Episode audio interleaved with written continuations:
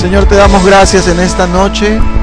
Gracias por haber ofrecido tu vida en la cruz por nosotros. No merecíamos que tú lo hicieras. No merecíamos, Señor, tan grande sacrificio que hiciste por nosotros, pero sabemos que lo hiciste por amor, sabemos que lo hiciste teniendo misericordia de nosotros, Señor. Gracias. Por eso nuestra única respuesta frente a ello es darte a ti toda la honra, es darte a ti toda la gloria, la gratitud de nuestro corazón, Señor, por tu amor, por tu bondad y por todo lo que siempre, aún en este tiempo, Señor, sigues haciendo por nosotros. Gracias, gracias, gracias Señor. Si puedes ahí donde estás, dale gracias a Dios con tus palabras. Dile gracias Señor de todo tu corazón. Dile al Señor gracias. Gracias Jesús. Gracias te damos Señor en el nombre de Jesús. Amén y amén. ¿Cuántos pueden verdaderamente darle gracias a Dios esta noche?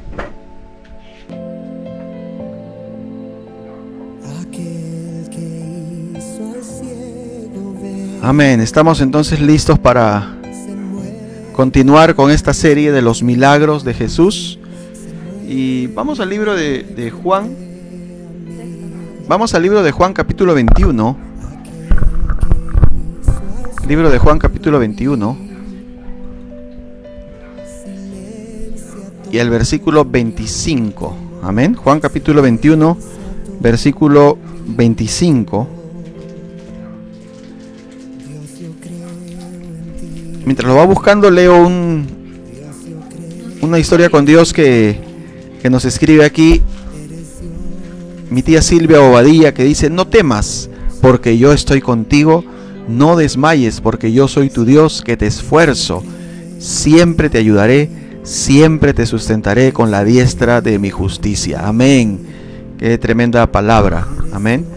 Eh, hermana Anita Castillo dice, venimos a tu presencia a darte gracias por un día más por permitirnos ver a estos bellos angelitos. ¿Seremos mi esposo y yo? Ah, no, mis hijos. Alabando y exaltando tu santo nombre, papá Dios. Amén. Marco Chapiama dice, Dios nos dice, si tú quieres venir en pos de mí, niégate a ti mismo, toma tu cruz cada día y sígueme. Amén, así es. Sí, este, le doy gracias a Dios por, por la vida de mis hijos, que, que yo sé que ellos desde prácticamente desde antes que nacieran, yo estoy seguro que Dios los ha separado para que, para que ellos puedan alabar y glorificar su nombre. Amén. Y gracias por, por los hermanos que también este, de alguna manera siempre, siempre los consideran en sus oraciones. Amén. Y, nos tienen a todos en sus, en sus oraciones. Bueno, dice el capítulo 21 del libro de Juan, versículo 25, dice así. Hay también otras muchas cosas que hizo Jesús, las cuales si se escribieran una por una, pienso que ni aún en el mundo cabrían los libros que se habrían de escribir. Amén. Yo creo que ese versículo ya lo deben tener de memoria, ¿no? Amén. cada, un, cada, cada milagro, cada de los 35 milagros que hizo Jesús que están registrados son solamente un, un este una selección de todo lo que hizo Jesús. Amén. Y de eso nosotros tenemos que estar seguros para entender de que Jesús, aún en este tiempo, Él sigue haciendo milagros. Acabamos de leer eh, algunos testimonios de algunos hermanos que, que dicen que, que, sus oraciones han sido respondidas y seguramente que varios, si nos pusiéramos a hablar de eso, varios podrían escribir, ¿no? Y, y hablarnos y contarnos que Dios sigue haciendo milagros en este tiempo. Pero cuando nosotros recordamos los milagros que hizo Jesús y hemos estado estudiando esta serie un poquito larga ya más bien, eh, de estos milagros de Jesús, de alguna manera, eh, algo Dios también nos, nos enseña con cada uno. Cada milagro fue diferente. Cada milagro Dios usó, eh, lo, hizo, lo realizó de una manera particular. Todos no fueron siguiendo una, un mismo patrón, un mismo método, no. en un mismo lugar, en una misma condición, no. Eso, eso nos habla de la, de, la soberanía de nuestro Dios que Él obra como Él quiere en el momento que Él quiere, ¿no? Y Él lo hace como a Él le parece mejor hacerlo. Amén. Eso es lo que nosotros tenemos que creer. Cuando estudiamos cada uno de estos milagros, tenemos que entender de que Jesús obra como Él quiere hacerlo y sobre todo que no hay nada imposible para Él. Hemos visto milagros eh, de sanidades, milagros sobre la naturaleza, milagros eh, para liberar a, personas que han estado poseídas por demonios, milagros inclusive de, resurrección, diferentes tipos de milagros, ¿no? Eh, lo hizo a Pedro andar sobre las aguas, hemos visto diferentes tipos de milagros y todos estos nos ayudan a entender el poder que tiene Dios sobre todo, la soberanía que Él tiene sobre todo. Y pero ahora en este milagro que vamos a compartir esta noche, una de las cosas que vamos a entender es cuál tiene que ser nuestra, nuestra respuesta frente a los milagros de Dios. Porque mucha gente ha recibido y sigue recibiendo muchos milagros de Dios, pero quizás muchos no respondemos como Dios espera que lo hagamos después de haber recibido un milagro, una respuesta a nuestras oraciones. Y quiero que nos ubiquemos en una historia que para algunos puede ser bastante conocida también, en el libro de Lucas, en el capítulo 17. Libro de Lucas, capítulo 17, versículos del 11 en adelante. Libro de Lucas, perdón, capítulo 17. Vamos a leer desde el versículo 11 en adelante. Yendo Jesús a Jerusalén, pasaba entre Samaria y Galilea, y al entrar en una aldea, le salieron al encuentro diez hombres leprosos, los cuales se pararon de lejos. Y alzaron la voz diciendo, Jesús, Maestro, ten misericordia de nosotros. Cuando él los vio, les dijo, Id, mostraos a los sacerdotes. Y aconteció que mientras iban, fueron limpiados. Entonces uno de ellos, viendo que había sido sanado, volvió glorificando a Dios a gran voz se postró rostro en tierra a sus pies, dándole gracias. Y este era samaritano. Respondiendo Jesús dijo, ¿no son diez los que fueron limpiados? ¿Y los nueve dónde están? No hubo quien volviese y diese gloria a Dios, sino este extranjero. Y le dijo, levántate, ven, vete, tu fe te ha salvado. Amén. Esta es la historia de la sanidad de diez hombres que eran leprosos, nos describe esta parte de la palabra de Dios. ¿no? Diez hombres que, que tenían una enfermedad en ese tiempo incurable, que prácticamente ya era era una sentencia de muerte que ellos tenían sobre sí, ¿no? Los leprosos, vamos a revisar un poquito de ello, eh, era, la, lepra era considerada también eh, como una maldición que venía sobre la vida de una persona, ¿no? Y, generaba diferentes eh, condiciones, ¿no? De tal manera de que una persona que, veía, que se analizaba, ni siquiera los médicos lo revisaban, ellos tenían que, ir al sacerdote, ¿no?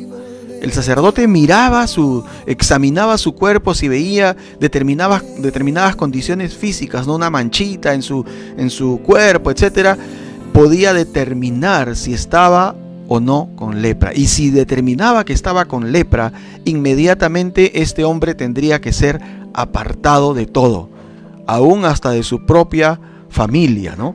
Era una persona que estaba destinada ya a morir solo, ¿no? A terminar apartado, lejos, ¿no? Regresar y volver era una condición pues recontra, recontra lejos, que alguien se, se curase, ¿no? Que alguien se recuperase de eso, era algo bien remoto, ¿no? No ocurría realmente las personas que terminaban con lepra lamentablemente estaban destinadas a la muerte. ¿no? Estaban, era su, su, su, destino inmediato era la muerte, quizás en meses o en años, pero ya prácticamente estaban lejos de todo. La Biblia dice en el libro de Levíticos, nos resume un poquito, bueno, ahí en el libro de, de, en el Antiguo Testamento habla bastante acerca de esto, solamente quiero tocar este punto, lo que resume la, la condición de un leproso, dice Levíticos 13, 45 y 46 Los enfermos de lepra deberán romperse la ropa y andar despeinados.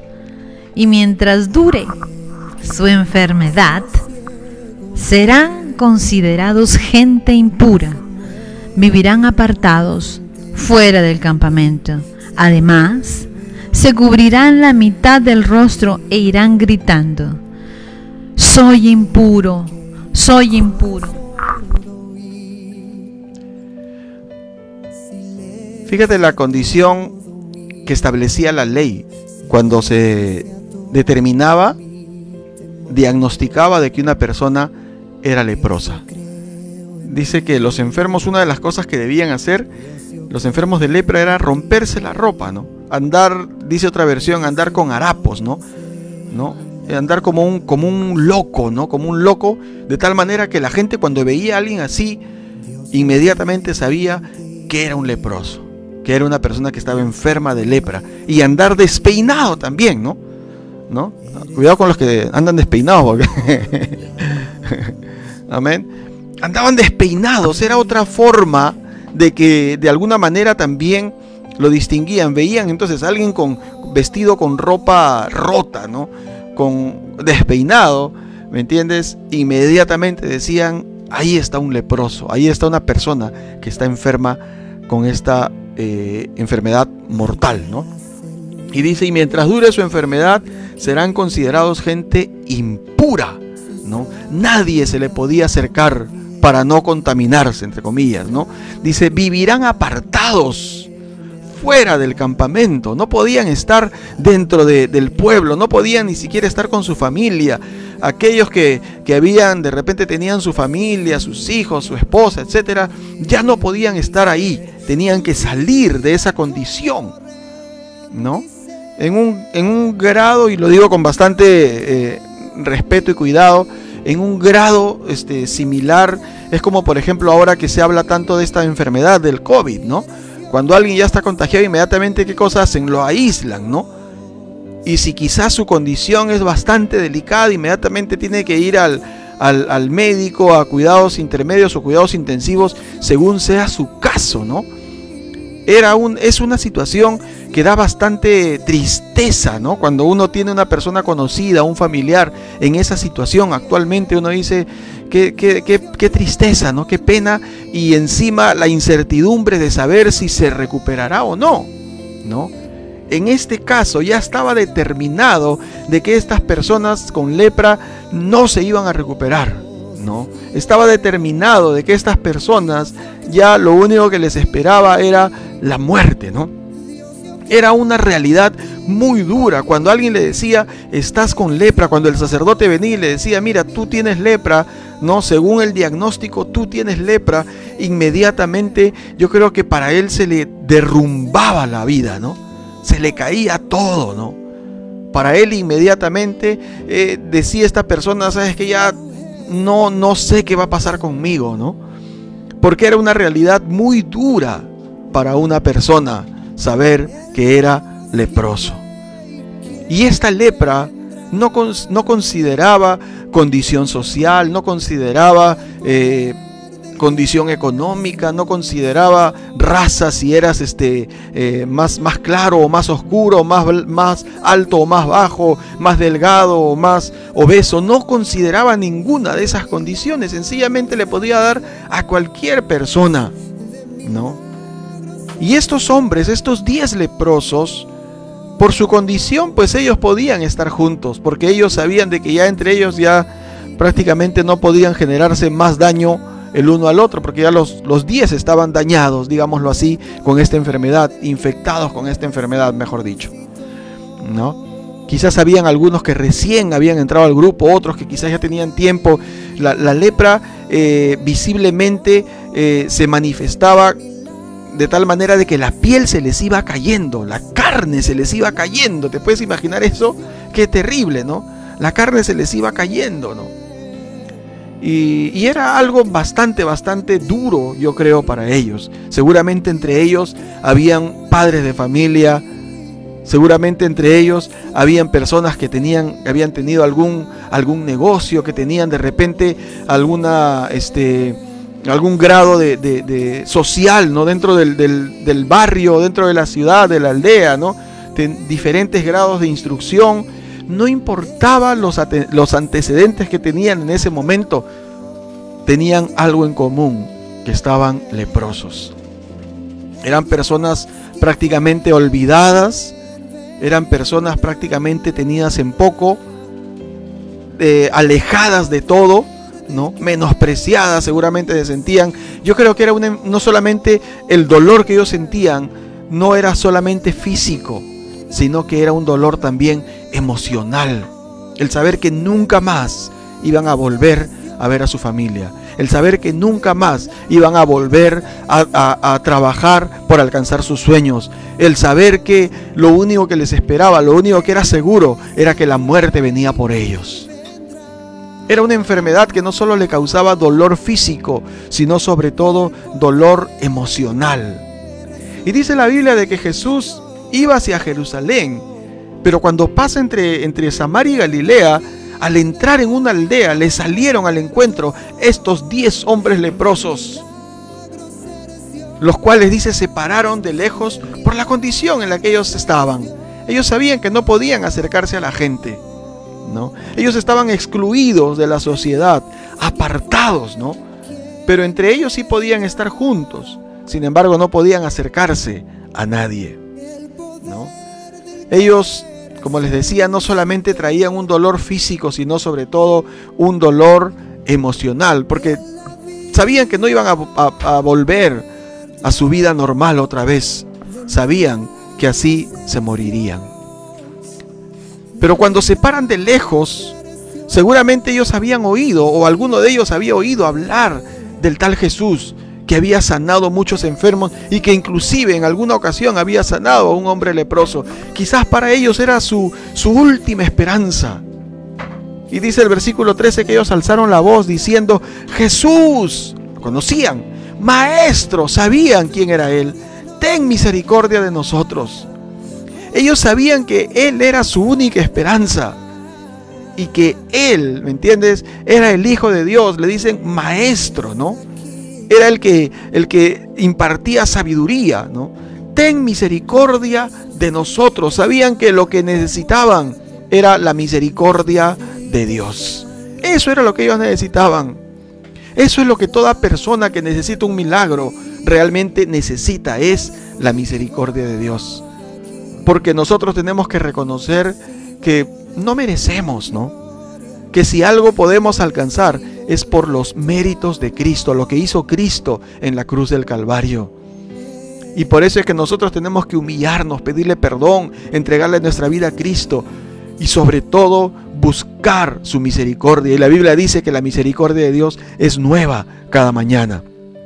Amén. Luego dice que Jesús no fue indiferente a ellos. Jesús hubiera podido pasar de largo, quizás sus discípulos Podrían haberle dicho, Señor, pero no nos juntemos porque ellos están leprosos. Señor, no nos vayan a contagiar, a hacer daño. No. Cuando Él los vio, dice que les dijo, id, mostraos a los sacerdotes. Y dice, y aconteció que mientras iban, fueron limpiados. Me llama mucho la atención la forma en la que en este caso Jesús actúa, ¿no? O, busca que la reacción de estos hombres, ¿no? Cuando él los vio, les dijo, les dijo, vayan y muéstrense a los sacerdotes. Ellos, como les dije, quien podía diagnosticarles la enfermedad y quien podía decirles que no, este, que ya estaban sanos, era los sacerdotes, ¿no? Y dice que aconteció que mientras ellos iban, fueron limpiados. Déjame decirte, era necesario que ellos obedecieran para recibir su milagro. Si alguno de ellos hubiera dicho, no, este, ¿para qué vamos a ir a los sacerdotes? Mejor, ¿por qué no nos sale el Señor? Como dijo alguna vez Naamán, ¿no? Pero era necesario que ellos obedecieran para recibir su milagro. Lo que Jesús les dijo inmediatamente activó su fe. Déjame decirte, dice la Biblia que la fe viene por el oír la palabra de Dios. Eso fue lo que pasó en ellos inmediatamente. Cuando Jesús les habló, no le estaba hablando cualquier persona, no le estaba hablando este, alguien que conocía algo de leyes, ¿no? Les, le estaba hablando el mismo Dios. Y cuando Él les, les habló, activó la fe en ellos. Y esa fe los llevó a obedecer. Y esa obediencia fue la que produjo el milagro en ellos. Jesús hubiera podido en el momento decir, sean sanos en este momento, lo hubiera podido hacer. ¿Por qué no lo hizo? Déjame decirte lo que Jesús quería es que ellos entendieran y nosotros también entendamos, ¿no? Que tenemos que creer y obedecer a lo que Jesús nos dice. Jesús hubiera podido poner, como lo hizo en muchas oportunidades, poner sus manos sobre ellos y sanarlos o sencillamente declararlos sano inmediatamente, pero Jesús quería activar la fe en ellos activar su fe y que ellos también por esa fe obedecieran. Y eso es lo que muchas veces Dios espera de nosotros, ¿no? Que nosotros oigamos su voz, que Él nos hable. Por eso es importante leer la palabra de Dios, orar y buscar que Dios nos hable, porque es la palabra de Dios, lo que Dios nos hable, activa nuestra fe. Y cuando nuestra fe se activa inmediatamente y la ponemos por obra obedeciendo, entonces vamos a caminar hacia nuestro milagro. La Biblia no describe aquí cuánto ellos habían recorrido en este camino hacia, hacia los sacerdotes para que hayan sido limpiados. Sencillamente dice que mientras ellos iban, ¿no? Dice mientras ellos iban, fueron limpiados. Y luego dice el versículo 15 y 16, entonces uno de ellos, viendo que había sido sanado, volvió glorificando a Dios a gran voz y se postró rostro en tierra a sus pies, dándole gracias. Y detalla Lucas, dice, y este era samaritano, ¿no? Habían sido diez hombres que en el camino los diez habían sido sanados. Pero dice que uno de ellos no pudo contener en su corazón lo que había experimentado de tal manera que él se regresó inmediatamente a donde Jesús fue a buscarlo, porque Jesús no se había quedado ahí esperándolo, fue buscándolo, seguramente indagando, preguntando por dónde se fue, por dónde está. Yo quiero verlo, yo quiero hablar con él. Y dice que cuando lo encontró, lo glorificó a Dios a gran voz, alegre. Esa es la respuesta de una persona agradecida, ¿no? Esa es la respuesta de alguien que verdaderamente no solamente recibe un milagro, sino que está agradecida. La semana pasada veíamos eh, a, un hombre ciego, ¿no? Que había sido sanado, pero que cuando Jesús lo sanó, él dijo, bueno, veo los, los hombres como árboles, pero los veo que andan, ¿no? A diferencia de este hombre, este hombre volvió gritando y alabando a Dios a gran voz y se postró rostro en tierra a los pies de Cristo. ¿Por qué? Porque estaba agradecido. Ahí lo, lo describe, dice, dándole gracias. No creo que solamente le dijo, Señor, gracias por lo que has hecho. ¿ah?". No, estaba ahí tirado en el suelo de rodillas. Señor, gracias, gracias por todo lo que has hecho. Porque ya yo ya no tenía esperanza, yo estaba ya prácticamente muerto. Porque ya no, no tenía sueños, no tenía anhelos. Pero ahora tú acabas de devolverme todo eso, ¿no? Y encima dice que este hombre era samaritano. Los samaritanos no eran muy bien vistos por los judíos, ¿no? Tenían cierta afinidad por, por las leyes que seguían también de ellos, pero no se llevaban bien judíos y samaritanos. Este hombre como samaritano, él hubiera podido decir, no, pero yo que voy a venir y humillarme delante de un judío como Jesús. Pero valió más, era más fuerte su gratitud la gratitud que había en su corazón, que vino y a él no le importó que, que, él era samaritano y que Jesús era judío, no le importó, solamente él vino con un corazón agradecido. Esa es la respuesta correcta de alguien agradecido con Dios por lo que ha hecho en su vida. Y yo creo de que es, es importante y le doy gracias a Dios por cada una de las personas que también siempre, por ejemplo, ahora nos escribían también que, que están agradecidos con Dios por las respuestas a sus oraciones. Gloria a Dios. Nuestros corazones tienen que estar, tienen que ser agradecidos siempre con Dios. La gratitud es una virtud que debemos desarrollar nosotros. Sobre todo nosotros los creyentes tenemos que desarrollar esta virtud de la gratitud en nuestras vidas. A pesar de que desde niños se nos enseña siempre a, dar gracias, ¿no? Termina, termina tu hijito, tu hijita de comer, le dices, ¿qué se dice? ¿No? Gracias, allá, anda. Se, nos inculca ese sentir porque en nuestra naturaleza eh, pecaminosa no está el ser agradecidos pero se nos inculca, se nos enseña y sobre todo tenemos que desarrollar esta virtud de la gratitud en nuestro corazón para con Dios. Porque lo que somos y lo que tenemos se lo debemos a Dios. La vida que tú hoy tienes, que yo hoy tengo en este momento, estamos vivos gracias a Dios tenemos, quizás hoy hemos podido desayunar, almorzar, cenar, quizás lo tenemos gracias a Dios. Tenemos un lugar donde vivir, gracias a Dios. Tenemos una familia, gracias a Dios. Tenemos un trabajo, gracias a Dios. Amén. Estás sano, estás sana, gracias a Dios. Tienes internet para poder mirar la transmisión, gracias a Dios. ¿Me entiendes? Hay mucha gente que no tiene lo que quizás tú y yo podemos tener. Y a veces, en vez de agradecer, a veces nos quejamos por lo que no tenemos. A veces más bien decimos, no, pero es que yo no sé y andamos renegando, no, pero no tengo, pero me falta, pero esto y lo otro. No, tenemos que más bien ser agradecidos. Dice la Biblia en Primera de Tesalonicenses,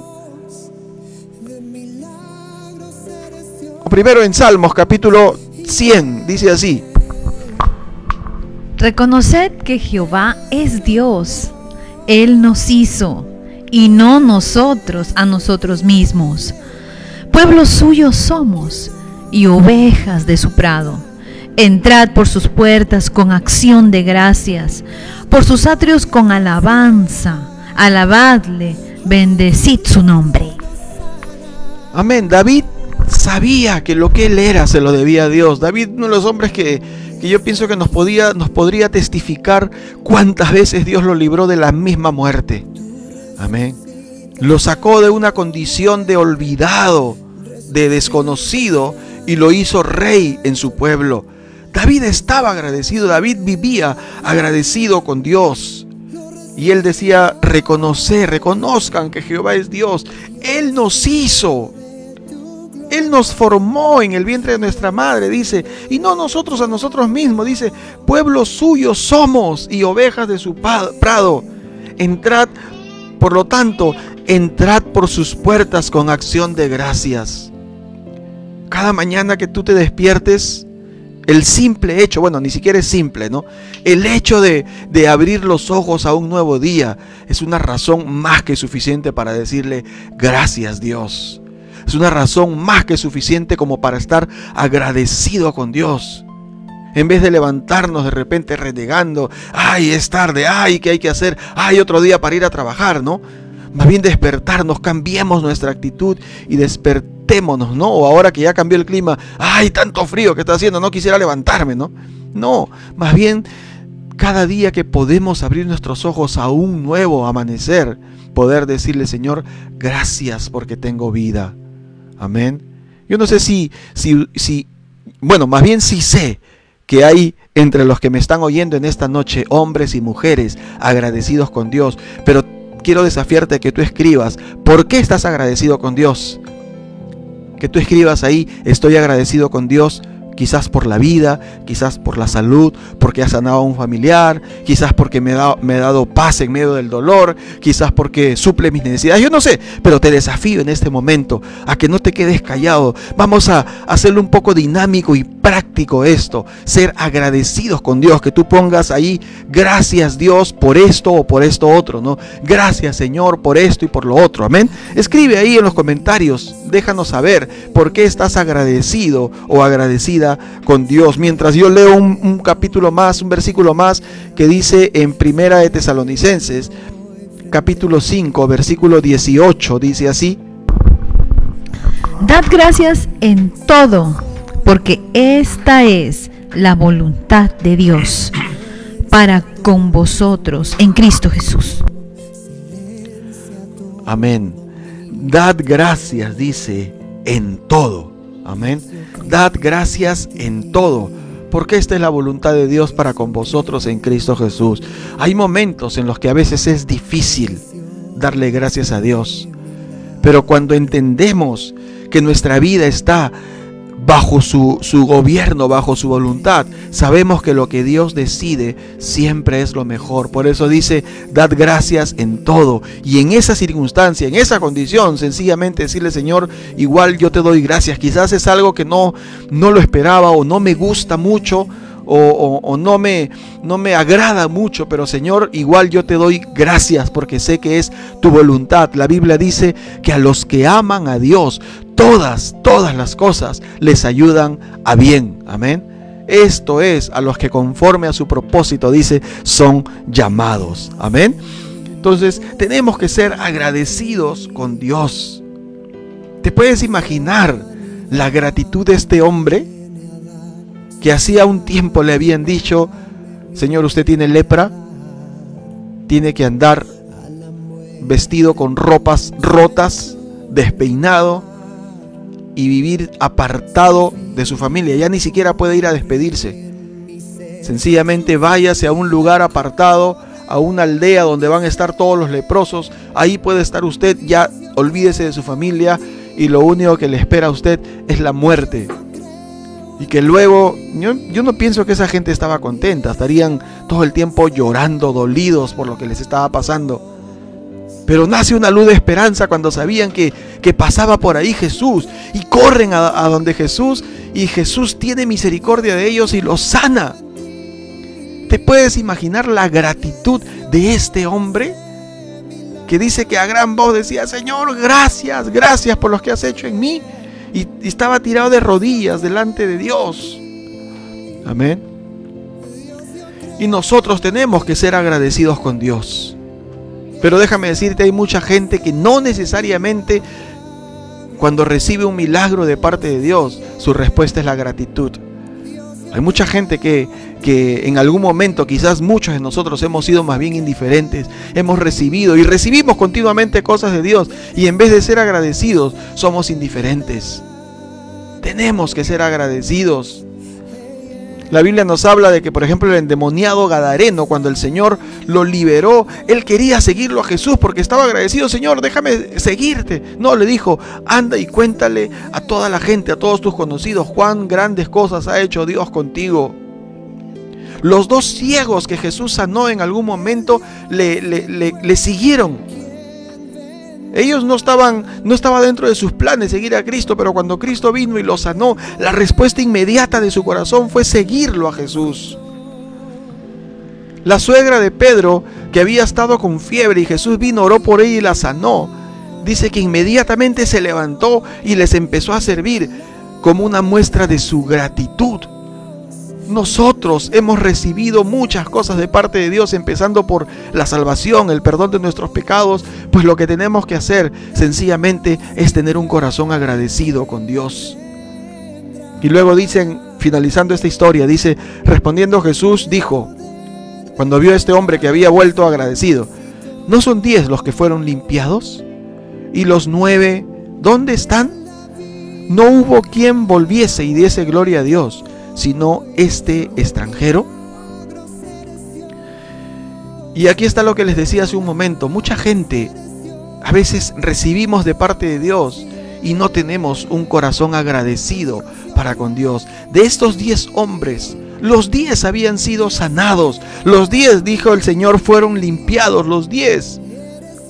Pero solamente uno volvió a darle gracias. Los otros nueve quizás se fueron detrás de sus, de sus planes, detrás de sus proyectos. Quizás ellos dijeron, no, voy a buscar a mi familia, voy a buscar, ¿me entiendes? Lo que dejé, voy a volver. No vinieron, no volvieron a agradecerle a aquel que había hecho un milagro en sus vidas. Jesús los había sanado a los diez, pero no todos volvieron a darle gracias. Pero el resultado de esto lo dice el versículo 19 y dice que a él, al que regresó, Jesús le dijo, levántate, vete, tu fe te ha salvado. No solamente recibió la sanidad, sino dice que recibió la salvación. La gratitud lo llevó a alcanzar la salvación. La gratitud el corazón agradecido que este hombre trajo lo llevó a ser salvo. Jesús le dijo, levántate, vete, tu fe te ha salvado. Este hombre encontró la salvación no solamente de su, de su vida, de su, de su físico, sino de su alma. Amén. Entonces, no solo fue sanado, sino que fue salvado. ¿no? Y los nueve, ¿qué pasó con los nueve? ¿Recibieron su, su sanidad? Y quizás al rato por alguna otra enfermedad o de repente por edad murieron también. ¿Se habrán salvado?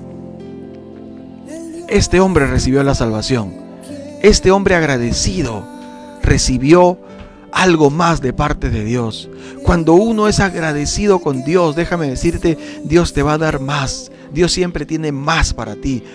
Dios te va a volver a, dar algo más, te va a recompensar con algo más. Es importante que seamos agradecidos con Dios. Que saquemos de nuestra, de nuestra mente, de, nuestra, de, nuestro, de nuestro lenguaje inclusive, esas palabras de queja, ¿no? Esas palabras de, en las que a veces nosotros eh, nos quejamos, renegamos de lo que no tenemos. Si nos detalláramos a mirar lo que Dios nos ha dado, empezando por la vida que tenemos, pues tenemos bastante que agradecerle al Señor. Amén. Tenemos que agradecerle mucho a Dios. En esta noche yo quiero que le demos gracias a Dios. Quiero primeramente orar por aquellas personas que no conocen a Dios y que Dios te ha permitido que tú estés en este momento conectado a esta transmisión. Quiero decirte, Cristo entregó su vida en la cruz por ti, para que tú puedas tener una vida nueva, ¿Qué tienes que hacer? Sencillamente creer en ese sacrificio que Él hizo en la cruz, entregarle tu vida, pedirle perdón e invitarle a Jesús a que Él sea ahora quien gobierne tu vida, tu corazón, tu mente. Te voy a guiar en una oración, si es que tú decides en este momento hacerlo, repite conmigo esta oración y dile, Señor Jesús, en esta noche quiero darte gracias, porque entiendo que entregaste tu vida en la cruz del Calvario, tomando mi lugar. Moriste por mis pecados para que yo tenga vida. Hoy me arrepiento y te pido perdón. Te abro mi corazón y te acepto como mi Dios y mi Salvador. Te doy gracias, muchas gracias, en el nombre de Jesús. Amén. Si has hecho esta oración en esta noche, déjame decirte, Dios Padre, con sus brazos abiertos te acaba de recibir como su hijo, como su hija. Sencillamente, Él ha estado esperando este momento para poder darte a ti la bienvenida a esta nueva vida que Él tiene para ti. La Biblia dice, de modo que si alguno está en Cristo, nueva criatura es, las cosas viejas pasaron y ahora todas son hechas nuevas. Algo nuevo Dios tiene para ti. Amén. Y me dirijo también a aquellos que ya conocemos al Señor, pero que a veces, en vez de agradecerle a Dios por todo lo que Él nos da diariamente, porque si nos ponemos a hacer cuentas diariamente, Dios nos bendice. Y en vez de agradecerle por cada una de esas cosas, a veces nos quejamos. A veces de repente renegamos porque no tenemos esto o porque quisiéramos esta otra cosa. Pero si tan solamente meditáramos en lo que ya tenemos, en lo que ya Dios nos bendijo, empezando de la salvación, amén, podríamos estar agradecidos con Dios. Yo te invito a que podamos reflexionar en este momento y hacer una oración primeramente pidiéndole perdón a Dios por haber sido muchas veces ingratos, pero ahora agradecerle a Dios por nuestras vidas, por todo lo que Él nos da. Si tú puedes agradecerle ahí donde tú estás por, por, la, por la salvación de tu alma, por tu familia, por el lugar donde tienes para vivir, por tu sanidad, por tu, por tu, por tu economía, por todo lo que tú puedas darle gracias a Dios, aprovechemos este momento de oración para hacerlo. Padre, en el nombre de Jesús, primeramente te pedimos perdón, Padre, porque a veces no hemos sido agradecidos contigo, Señor. A veces hemos más bien reclamado o renegado por lo que no tenemos, Señor. Pero hoy, ¿cómo no darte gracias si tú entregaste tu vida en la cruz para que nosotros podamos tener libertad, para que podamos tener salvación, para que podamos tener esta nueva vida que hoy tenemos? Padre, muchas gracias por haber enviado a tu Hijo Jesucristo a morir en la cruz por nosotros. Gracias porque te acercaste un día a nosotros. Gracias porque no te buscamos nosotros a ti, sino fuiste tú quien nos buscó a nosotros. Gracias. Gracias porque en medio de cada dificultad, de cada adversidad, tú Señor nos has guardado, nos has protegido, nos has dado la victoria. Gracias porque nos has cuidado, gracias porque nos has sanado de tantas enfermedades. Gracias porque has provisto para nuestras necesidades, Señor. Padre, muchas gracias por todo lo que siempre has hecho, siempre haces y siempre harás por nosotros. Te damos en esta hora toda la honra y toda la gloria, Padre, en el nombre de Cristo Jesús.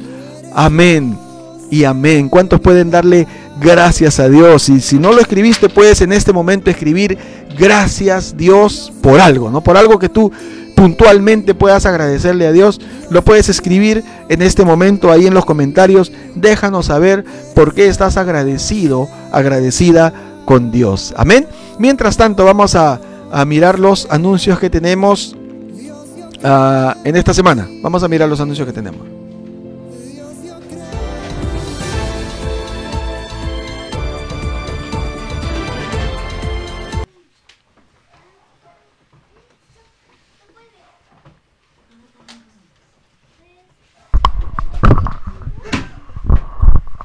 Amén, amén.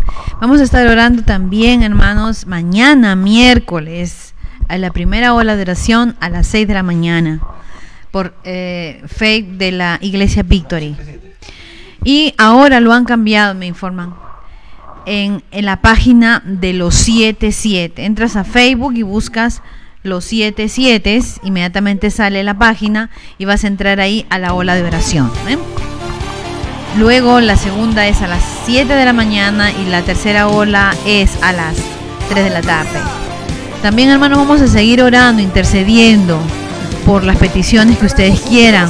¿Amén? Pueden entrar en la mañana o poner aquí en comentarios algunas peticiones que ustedes deseen para poder apoyarlos en oración mañana temprano. Amén.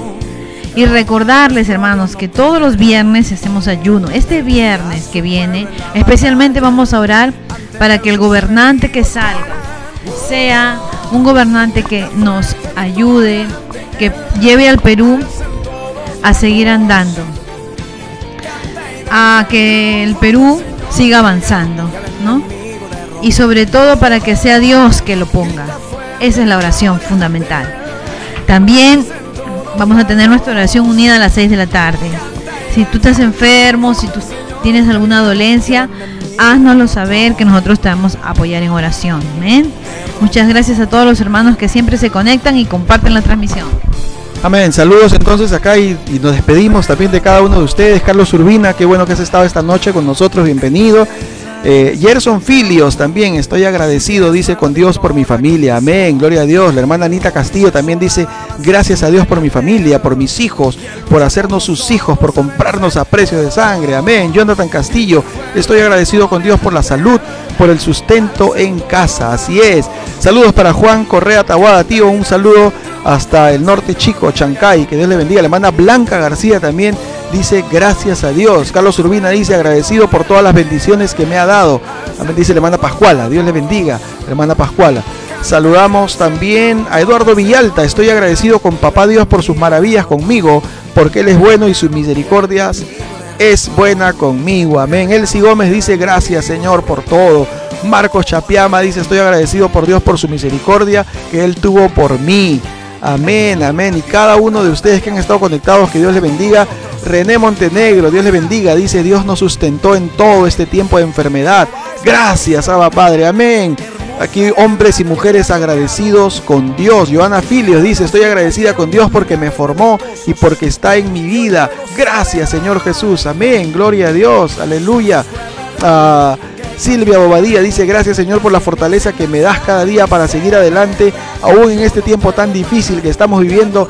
Gracias, mi Dios. Amén. Dios es así, Dios bueno. Saludos también para Pedro Santamaría. Dios te bendiga, Pedro. Saludos para Carlos Mario Quiroz. Omara dice, gracias por mi salvación, por ser mi proveedor en medio de la pandemia. Así es, Dios es bueno y Dios siempre está ahí junto con nosotros. Amén. Ah, ¿A quién más tenemos por aquí? Milagros Lucrecia Garcés, gracias por tu amor, le dice a Dios, amén, Dios le bendiga. Hermana Nelly también dice, gracias Dios por todo lo que me das, gracias por tener sanos a mi familia, gracias por aceptarme y protegernos y nos has dado la victoria, te damos toda la honra y toda la gloria en el nombre de Cristo Jesús. Carlos Mario Quiroz dice, gracias Dios por haberme sacado de las drogas y conocer lugares, la iglesia Vía El Salvador, amén. Janet Villanueva dice, gracias mi Dios porque siempre estás conmigo incondicionalmente, me has levantado en todas circunstancias, te amo mi Dios. Gracias Dios por tu gran amor y tu gran misericordia, dice Anita Castillo. Amén. Hombres y mujeres agradecidos con Dios y yo sé que Dios tiene muchas cosas más para cada uno de nosotros. Un, un abrazo entonces para cada uno de ustedes. Nos estamos viendo el día jueves a las 8 de la noche, que seguramente Dios tiene también una palabra para todos nosotros. Amén. Los esperamos mañana en las olas de oración. Que Dios les bendiga. Nos vemos. Chao.